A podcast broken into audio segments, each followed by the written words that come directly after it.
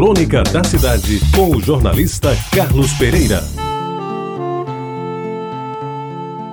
Uma das coisas boas da vida de criança adolescente era lanchar. Aliás, o tempo não conseguiu mudar esse conceito, pois lanchar continua sendo uma preferência de muitos, baixinhos, não baixinhos e, sobretudo, das mulheres em geral. Só que no meu tempo, os lanches eram bem diferentes.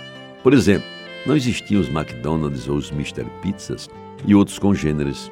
De modo que a gente tinha se satisfazer mesmo era com sanduíche de pão com pão, a bolacha soda com ponche de goiaba, os doces mariolas ou similares, ou ainda um pão com manteiga esquentado na grelha, que ajudado com uma xícara de café com leite não tinha igual no mundo. Alguma vez já lhes falei do café da manhã antes de ir para a escola, puxada cuscuz com ovos, já lhes contei a respeito do meu almoço de domingo, quando uma galinha gorda era disputada por mãos e bocas ávidas, e já lhes discorri sobre o gostoso que era na ceia traçar um pedaço de fruta-pão com queijo de coalho.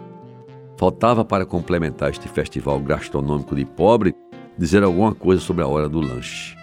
Uma hora importante como qualquer outra, porém com uma característica mais especial. Nem sempre esse ritual era cumprido em casa. Nas mais das vezes, por sinal, o lanche se dava fora de casa, principalmente quando as economias minguadas assim o permitiam. Eu muito teria de se dizer sobre o lanche daquela época, a começar pelo mais famoso e conhecido de todos os pessoenses, o consumidíssimo caldo de cana do Bar Querubim, cuja denominação muitos invertiam para obter o cacófato Querubim Bar, odiado pelos César, donos do estabelecimento que ficava e ainda fica na descida da Guedes Pereira. Tinha também um cachorro quente de madruga, um pão bem aquecido com uma gostosa salsicha no seu interior, às vezes substituída por uma generosa porção de carne moída, ao gosto do freguês. Tudo bem acompanhado por uma garrafa de guaraná, bem geladinha, dore ou sem avar de preferência. E o que dizer dos apetitosos ovos cozidos que o alemão servia na casa dos frios ao lado de uma caneca do melhor chope da cidade. Todos eram muito bons e tinham seus clientes cativos. Eu, que adolescente já começava a ganhar os meus primeiros cruzeiros, quando recebia dinheiro, me dava ao luxo de comer um pombo assado com uma cervejinha bem gelada no Luzeirinho, ali na Vasta da Gama, um incrível bar que fez história em João Pessoa nas décadas de 60 e 70. E não podia ser diferente, tinha que ser em Jaguaribe.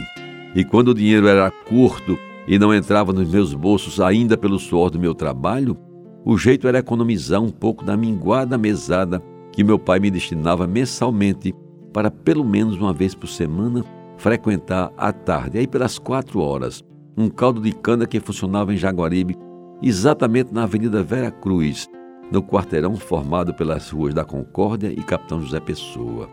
Limitando-se com a barbearia ao norte e com a loja de variedades ao sul, o prédio tinha apenas duas portas, que se abriam par a par e deixavam ver no seu interior, além de apenas duas humildes mesas do lado de fora do balcão, lá dentro um engenho de fazer caldo de cana e sob o balcão aquele conhecido móvel que ainda hoje ilustra algumas lanchonetes dos bairros mais pobres da cidade.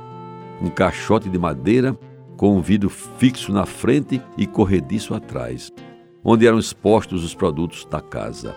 Lado a lado, lá estavam pedaços de bolo inglês, de bolo baeta, sonhos açucarados, tarecos vindos da padaria do bairro e as incríveis e inesquecíveis empadas de camarão. Elas que mastigadas sentindo gosto junto a um copo dos grandes de um caldo de cana tirado na hora, quentinho e verde espumante, daquele bem cuidado engenho, faziam alegria das minhas tardes jaguaribenses. Esse lanche teve a propriedade de me alimentar e, mais do que isso, ficou para sempre guardado na minha memória como uma das boas coisas que já aconteceram na minha vida. Você ouviu Crônica da Cidade com o jornalista Carlos Pereira.